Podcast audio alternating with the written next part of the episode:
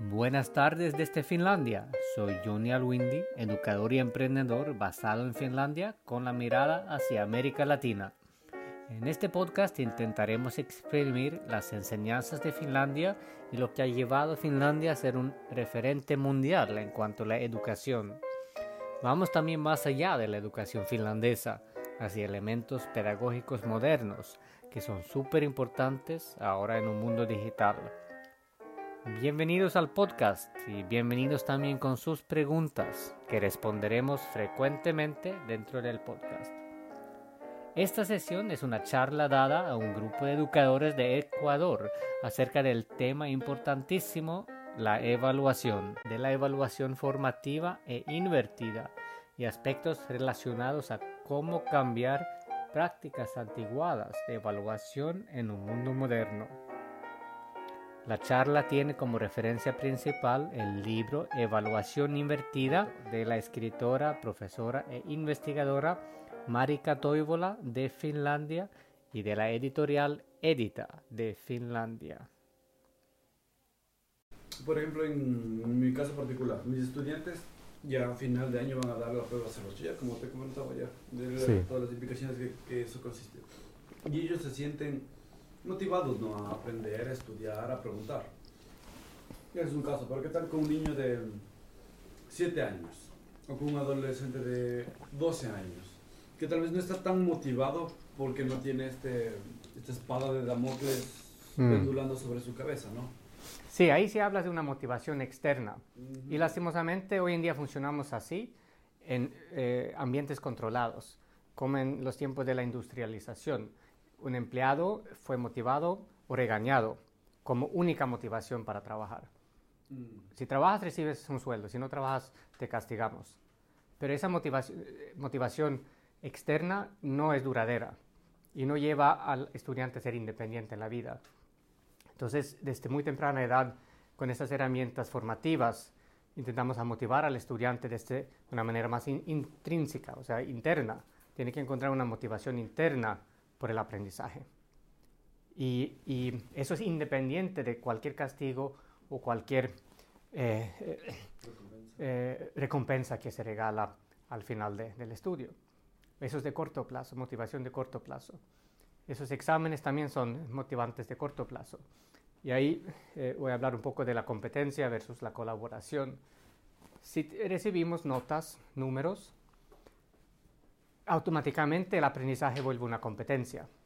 O sea, yo recibí un número, mi compañero otro número, y quiero obviamente recibir el mejor número, porque comparo ese número con los demás números. Pero, pero si recibo un comentario nomás personalizado a mi proceso de aprendizaje, es muy difícil comparar eso con el comentario sobre el progreso del compañero.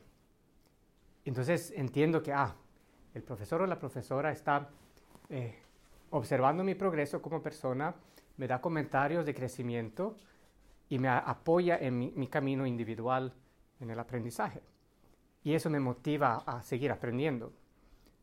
Y la idea es no buscar esa nota en forma de número, sino buscar aprender y entender qué significa aprender. O qué significa un logro. Esas metas que se ponen como criterios de desempeño positivo son desempeños eh, de logros que no, no, están relacionados a un número. Y ahí sí hay que mirar hacia cuál es la meta. Si queremos lograr producir un, producto en un, en, un, proyecto con un grupo, los criterios de desempeño son, son más holísticos. O sea, he logrado ser muy activo en la comunicación con mis compañeros eh, y he logrado contribuir con con mi perspectiva como los niños tienen siempre diferentes fortalezas, diferentes intereses y si pueden eh, compartir sus intereses eh, para el aprendizaje, eso, eso los motiva a seguir aprendiendo. Sí. Cuando el maestro puede hacer un comentario vital en la evaluación formativa y no darle un número, eh, este, ¿este comentario tiene que ser estandarizado? Lo contrario, no puede ser estandarizado. Porque y eso, eso me pasó en Colombia hace 16 años. Tenía eh, una situación ideal como profesor de inglés. Pude diseñar mi año lectivo como yo quería. Pero al final igual tenía que dar una nota con un comentario que tenía, digamos, teníamos como 5 o 10 comentarios diferentes que se tenía que aplicar, que dependiendo del nivel, si era superior, era un tipo de comentario y era muy difícil personalizarlo, porque eh, la evaluación pasó al final del año. No hubo ningún momento eh, continuo, o sea, no hubo, por ejemplo, en, cuanto a la evaluación continua, se, da ese tipo de comentarios a nivel semanal o a, nivel eh, mensual. Entonces se puede personalizar lo que se ha hecho este, esta semana, este día, este, este, mes, y eso sí es, es personal. Y eh, entonces en vez de preparar exámenes o, corregir exámenes estandarizados, se, se, gasta el tiempo más en buscar la atención individual y la observación individual y también la conversación individual y grupal. Y muchas veces no se dan muchas notas por, por eh, observar que el proceso funciona bien de manera general y se da esa confianza a los niños que lo que ellos dicen es, es la verdad y, obviamente cada vez se vuelven más y más responsables y honestos en su autoevaluación y en la comunicación con el profesor. Y si tienen una cultura donde, donde tienen esa confianza de hablar eh, eh, con honestidad, van a decir que sí, profe, esta semana no, no contribuye mucho porque eh, no me interesó tanto el tema. entonces vamos a ver cómo lo, hacemos mejor la próxima semana. Y ahí sí, la evaluación también, en cuanto a la retroalimentación al, al niño, debe ser positivo. No puede ser un regaño, sino para motivar esa confianza tenemos que buscar algo positivo. Que listo, si no hay nada positivo de lo que ha hecho hasta ahora, lo positivo puede ser que, que puede mejorar la próxima semana. Y va a hacer un, un, esfuerzo para, ha prometido hacer un esfuerzo para mejorar. Pero el, lo que no, todavía no, no cuantifico con nuestro modelo educativo en el Ecuador es mm. que nosotros siempre tenemos que promover a un estudiante mediante una evaluación sumativa.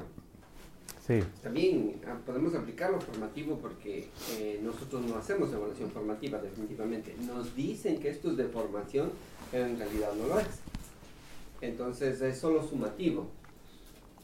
No entiendo yo cómo podemos, no sé, aquí en el sistema, cómo es. O sea, si hay evaluación sumativa. Se usa como complemento, eh, pero, pero es más para partes teóricas que, que, que, son, que los tests tienen su lugar muy, muy bueno, muy positivo, pero lo que se hace con los resultados del test es lo importante, que si obtienes, y ahí vamos a hablar de, podemos hablar de los tests de una vez. Eh, en cuanto a la eh, evaluación invertida, eh, es, es un, una manera de evaluar basada en el nivel de cada quien. Si queremos dar un número, porque nos toca dar un número, y queremos trabajar con un test teórico, lo podemos hacer de una manera más motivante para el estudiante. Si el test tiene preguntas que están adaptadas al nivel del estudiante. Eso requiere una individualización de los tests. Porque si tenemos en matemáticas un muy buen ejemplo, eh, donde digamos el, 10 es el máximo, y si tenemos un, eh, un test eh, normal, muy pocos estudiantes van a lograr el 10. Y la mayoría de pronto está por, por el 6, 7 y muchos en el 4. No sé, en, tu clase, ¿cómo sería un, un, buen promedio? Por ejemplo, acabamos de terminar el primer parcial, que mm. tiene una gran cantidad de cosas que vieron en el, en el año pasado, ¿verdad? Tiene está está en, buena medida basado en ese conocimiento, entonces les fue relativamente bien. Eh, hubo, hubieron notas al final de 10, pero es porque hubo una pregunta extra que les, subió, les ayudó. Pero en general eh, la media estuvo en el 8.3, 8.4, con una dispersión decente, entonces. Sí, el que menos tenía, había alguien que el, fracasó. A una chica le fue espectacularmente mal, tuvo 5.34. Mm. Ahí la idea es incluir a esas personas que tienen dificultades en las matemáticas, en cada tema. Y eso se logra al hablar individualmente con esa persona y mirar la meta para ti en matemáticas, ¿cuál va a ser? porque esa, estudiante va a saber que nunca va a lograr un 10. Y si tú tienes un examen eh, que te puede generar una nota hasta el 10, la mayoría de las preguntas van a ser muy frustrantes para ella durante el examen. Y el resultado de la evaluación va a ser bastante frustrante, no es nada que uno llega a la casa con orgullo a mostrar a sus padres, sino causa una frustración, un estrés, un, algo negativo eh, hacia ese examen. Pero si tú haces tres, cuatro diferentes tipos de exámenes, donde un examen en un examen logras máximo un 7, con preguntas a nivel 4, 5, 6, 7, de pronto esa niña logra un 6 en ese examen, poniendo una meta de tener un 7. O hasta la meta puede ser lograr un 6. Y ahí si invertimos eh, cuál es la meta del examen eh, y, damos esa responsabilidad al estudiante a definir su meta de, en matemáticas eh, este año. Y si el, examen está adaptado a su nivel y va a lograr un 6 o 7, que es el máximo que puede lograr en ese examen, se va a motivar a seguir aprendiendo. Va a aprender algo que la va a motivar a seguir aprendiendo para que el próximo año de pronto pueda subir en su meta, hacia un 8. Imagínate, de 5 a 8 en uno o dos años se puede lograr si el estudiante entiende que es capaz de eso. Porque lo que pasa en este resultado es que el estudiante va a pensar que yo soy mala para las matemáticas y, no, no, no, ve la capacidad de, de mejorar. Yo, yo cuando vi la nota de ella le dije, de hecho mis palabras fueron, perdóname Kelly, yo te fallé, porque no me di cuenta que estabas teniendo problemas. Durante todo este tiempo pensé que estabas bien. O sea, me pareció que ella estaba controlando los temas hasta que llegó la evaluación sumativa. Le dije, perdóname porque, o sea, no me di cuenta que estabas teniendo tantos problemas y en dónde. Entonces, dije, por favor avísame, tienes problemas, pregúntame, estoy en WhatsApp, etc. Entonces, mmm, a lo que voy es que no iba a ningún lado en realidad. Eso, es lo que pasó.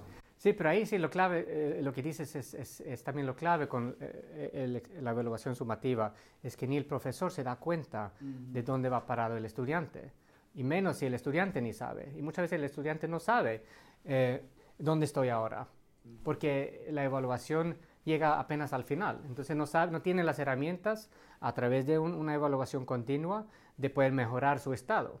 Porque, por ejemplo, en, en una empresa. Tú sabes, tú tienes, digamos, eh, los resultados financieros cada mes, cada eh, trimestre, y sabes, para llegar a la meta al final del año, sabemos que tenemos que aumentar en ventas.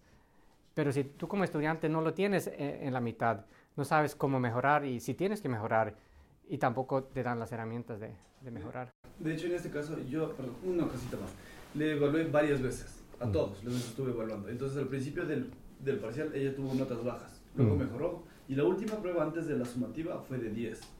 Entonces mm. dije, está bien. Y, ahí era, era, un, muy, era similar a la, mm. la, sumativa. Dije, con ella y en general estamos bien, estamos en un buen nivel. Mm. Pero me sorprendió cuando sacó esa nota al final. Sí, pero la, la, evaluación sumativa también mide muchas veces la memorización de corto plazo y no mide tanto su manera más profunda de poder analizar problemas. Y, y esa es la idea con la, una evaluación más holística desarrollar tu, capacidad de, aprender. Parte de eso era la pregunta, si nosotros tenemos un ciclo que nosotros le llamamos una unidad, ¿cómo controlamos, cómo buscamos ese control, como puso el ejemplo de la empresa, ya en la parte educativa? Porque se supone que al final va a haber un número en evaluación sumativa, pero en la parte de la formativa, ¿cómo controlo o no se puede controlar desde el punto de vista formativo? Sí, una manera es el diálogo eh, continuo, breve, pero con todos de manera individual. Y, eso si se vuelve una cultura de, hablar honestamente, abiertamente, de, porque nadie quiere hablar de sus problemas.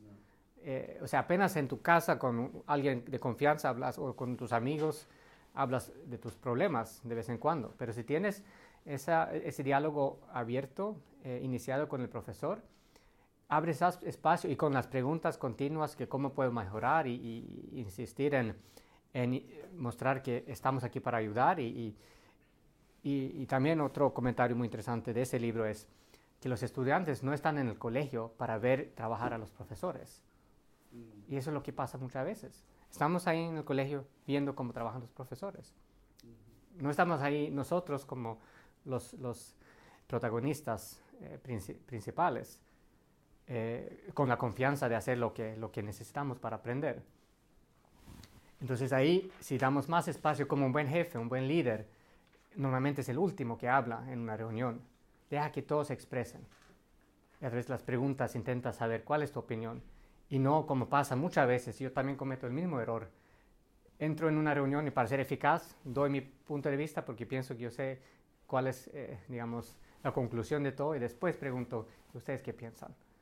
Obviamente ya he influenciado eh, al diálogo de una manera no necesariamente negativa, pero mi punto de vista va a ser eh, el, el, el, punto de partida. Pero si empiezo a no hablar y decir, tenemos un problema, eh, no sé cómo resolverlo, eh, ¿ustedes qué piensan de esto? Y darle espacio y después no criticar nada, sino concluir y, y con esa ventaja de saber, ahora sé lo que piensa todo el mundo. Y ahora puede tomar una conclusión que está como entre lo que pienso yo y lo que piensa mis, mis, miembros. En la evaluación formativa, ¿debe conocer este comentario, este diálogo, el padre de familia o solo el estudiante? Es importante que los padres sepan de cómo evaluamos y que el diálogo también esté bien actual con los padres. Muchas veces, para poder llevar a cabo una pedagogía moderna, se necesita que los padres tengan hasta formaciones eh, que normalmente son dirigidas a profesores, pero que los padres no estén esperando una nota eh, en forma de números solamente y pegándose a la nota, porque los padres muchas veces son eh, muy entregados en, el aprendizaje del niño, el desarrollo del niño, y, eh, y, piensan que la manera de evaluar es, es como en su tiempo, a través de un número, que ese número es tan importante que se, hasta presiona a los estudiantes a, a fracasar en el estudio. Muchas veces son las presiones de los padres que llevan al fracaso del estudiante. Lo que sí es importante es que los padres, eh, que sea honesta la conversación y que, y que la retroalimentación sea positiva. O sea, obviamente podemos hablar negativamente del estudiante con los padres si hay problemas, pero siempre con la intención de buscar cómo mejorarlo y cómo buscar eh, ayuda eh, externa si se necesita en casos especiales si identificamos un problema, pero la idea es no ponerlo en términos negativos, sino que cómo podemos mejorar, siempre buscar cómo mejorar las cosas.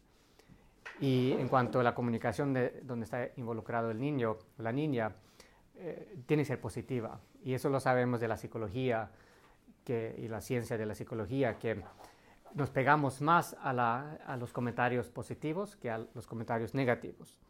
Un, un ejemplo muy concreto es en los paquetes de, cigarrillos. Hay fotos de gente que muere de cáncer por fumar. ¿Y qué causa eso? Pues el estudio dice que causa una confianza aún mayor en uno mismo como resistente a ese tipo de veneno. Entonces, eh, el comentario no, tiene el efecto que debe tener. O sea, si somos seres inteligentes, ninguno de nosotros en el mundo estaría fumando pero, pero no, no creemos en, en, lo negativo. En cambio, si tenemos resultados de un estudio que muestra si haces, si sales a caminar tres veces a la semana, te, te eh, da cinco años más de, vida o algo positivo. Entonces, ah, solo con eso, algo positivo, voy a cambiar mis, mis, hábitos. Y lo mismo con los niños. No toman bien eh, los regaños, eh, la retroalimentación negativa.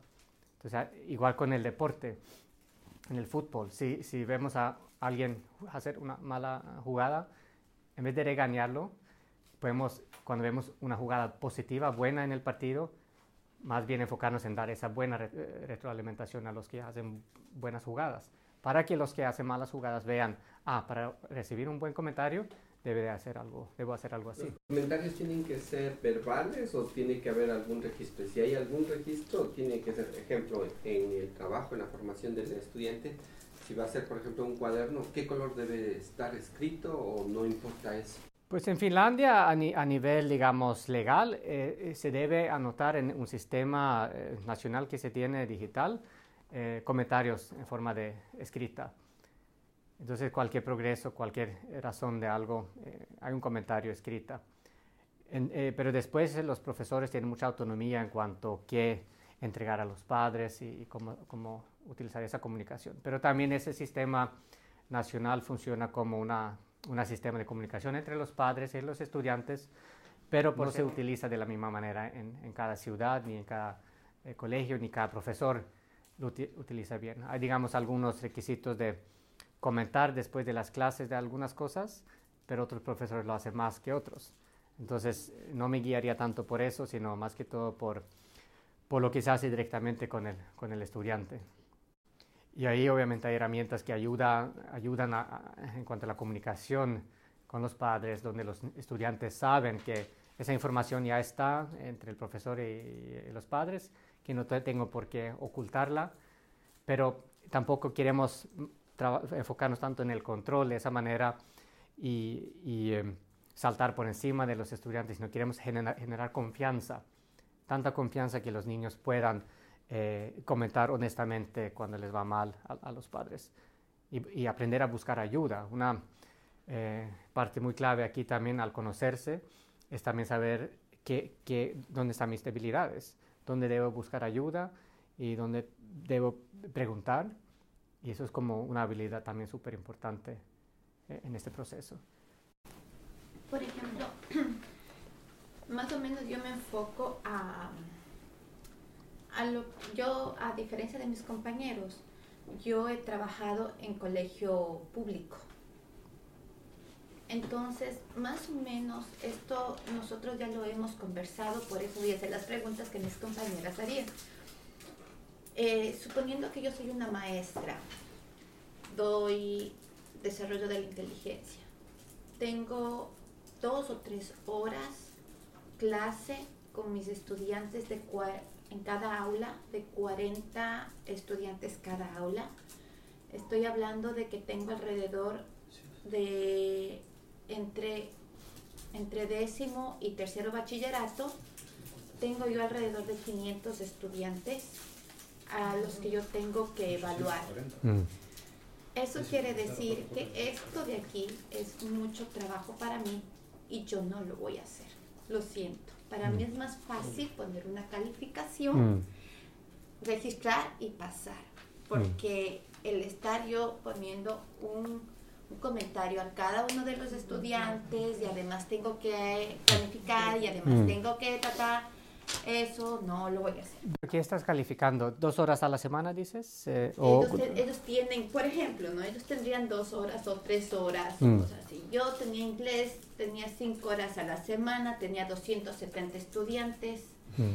Entonces, pues, este, eh, trataba, trataba en el tiempo de darme el, el, tiempo de hacer algo así, porque yo sí lo hacía. Mm. Pero sí llega un momento en que en que ya el trabajo ya es demasiado, el tiempo ya nos apresura. Pero la calificación es de, de su desempeño solamente esa materia, ese tiempo, esas dos, sean dos o cinco horas a la semana, está, está evaluando algo muy concreto que solo, solo tú puedes conocer.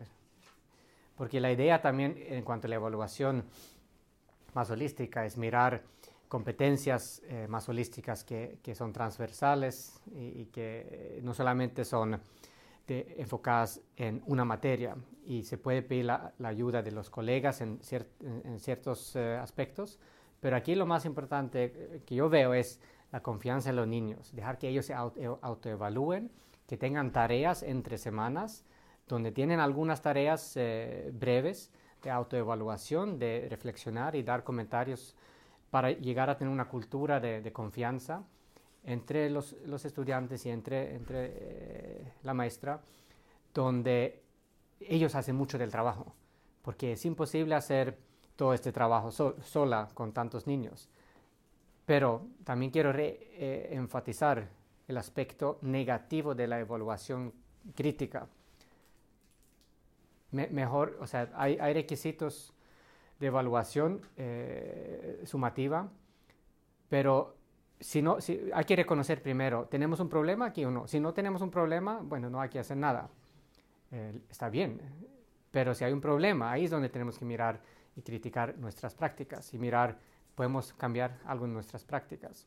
¿Y cómo cambiarlo? Bueno, toca mirar en conversación eh, con, con, colegas, con la dirección de, del colegio, eh, autoridades, otros colegios, y, demostrar que esas prácticas no funcionan, llevan a esos resultados y tenemos que mirar otros modelos. ¿Y cómo mirarlos?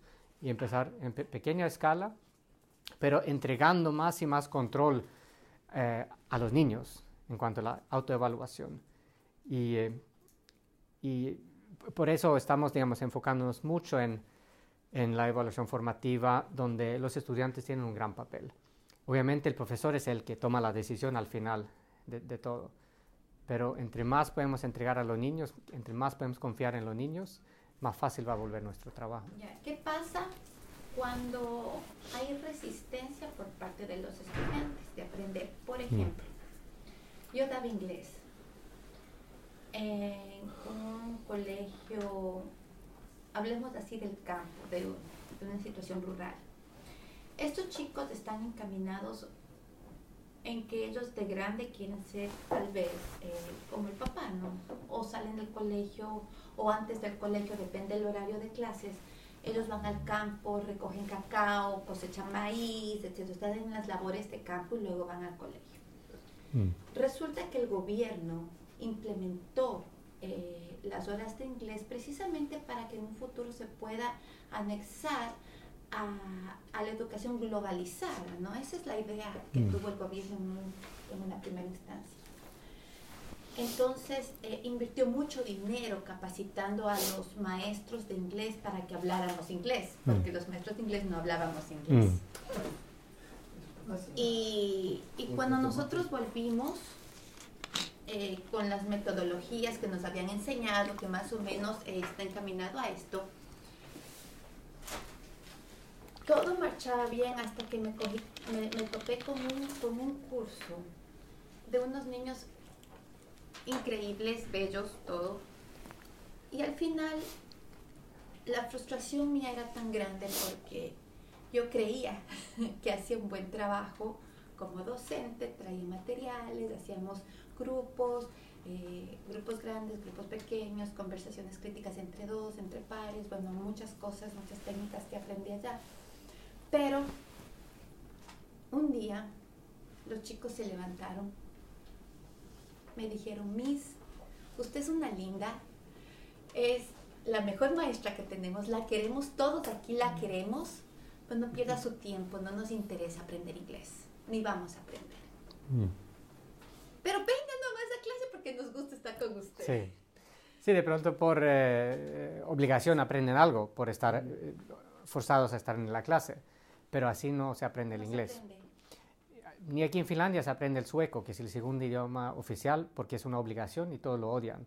Y estamos en uno de los mejores países del mundo para aprender. Si está obligado y no está diseñado como una meta con los estudiantes, no se puede ni, siquiera empezar el proceso de aprendizaje. Estamos atrapados aquí en cuanto a las metas del profesor, de la autoridad, lo estamos empujando hacia los niños y no hemos preguntado, eh, hey niños, ¿qué quieren ustedes? ¿Quieren aprender inglés? ¿Por qué? Y, tienen que entender por qué. Si no tienen el por qué, no lo ven en su vida real, rural, eh, ¿para qué aprenderlo? ¿Y para qué forzarlo? No o sea, forzándolo o no, no va a funcionar no estamos en el ejército con ese tipo de disciplina. No va a funcionar. Si no incluimos al que tiene que aprender, al proceso de aprendizaje, al diseño de qué es lo que vamos a aprender y por qué, no va a funcionar. Hasta en Finlandia y, Suecia, eh, uno de los países donde mejor se habla inglés en Europa, eh, como segundo idioma, los niños a los 12, 13 años ya hablan mejor que sus profesores. Aprenden jugando videojuegos, viendo películas. No necesitan inglés en el colegio igual les toca ver la gramática y todo eso en inglés. Yo, yo de hecho estoy contra de ese tipo de obligación. Hay los que sí son más académicos que les gusta estudiar un idioma, pero si quieres aprender un idioma, tienes que hacerlo de una manera más práctica y por propia voluntad, propia motivación. Entonces, bueno, hay buenas intenciones a nivel estatal, pero se dirige al enfoque de la enseñanza, no hacia el enfoque del aprendizaje. Y ese es el, error principal. Entonces sí estamos haciendo un buen trabajo. Porque a pesar de que no quería inglés, te quería no, Nada. Todos los días. Desde Open Your Book page Una vez en tercero bachillerato. bueno, Miss, todos los años usted dice esa frase. Les puse así y le digo, please, choose your book. Me y me dice, ¿qué es book? Y yo le digo, ¿perdón qué? O sea, todos los días, todos los días. Sí, porque no, no, tenías ninguna evaluación formativa, ya ningún diálogo. A ver, ¿dónde estamos como estudiante? ¿Y hacia dónde vamos? Si no sabemos ninguno de los dos, por parte del estudiante mismo, no sé, no sé ni ha empezado el proceso de aprendizaje. Muchas gracias por habernos acompañado en esta sesión y bienvenidos con sus preguntas en nuestras páginas de Facebook, Johnny Windy Public y Edvisto Latam. Este podcast está patrocinado por Edvisto y edvisto.com y esta sesión en colaboración con la editorial Edita de Finlandia. Para más información de los libros en la vanguardia de la educación finlandesa, por favor visiten la página web editapublishing.fi. Para cualquier pregunta de las versiones en español, comuníquese con nosotros en la página de Facebook Johnny Public o Edvisto Latam. Bienvenidos también a probar la plataforma edvisto.com gratuitamente. En este momento estamos planeando una gira pedagógica por España y algunos países de América Latina. Si quieres que visitemos a tu ciudad, por favor envíenos un mensaje en Facebook en la página Johnny Windy Public o Latam. Ahí estaremos a la orden. Nos escuchamos en la próxima sesión.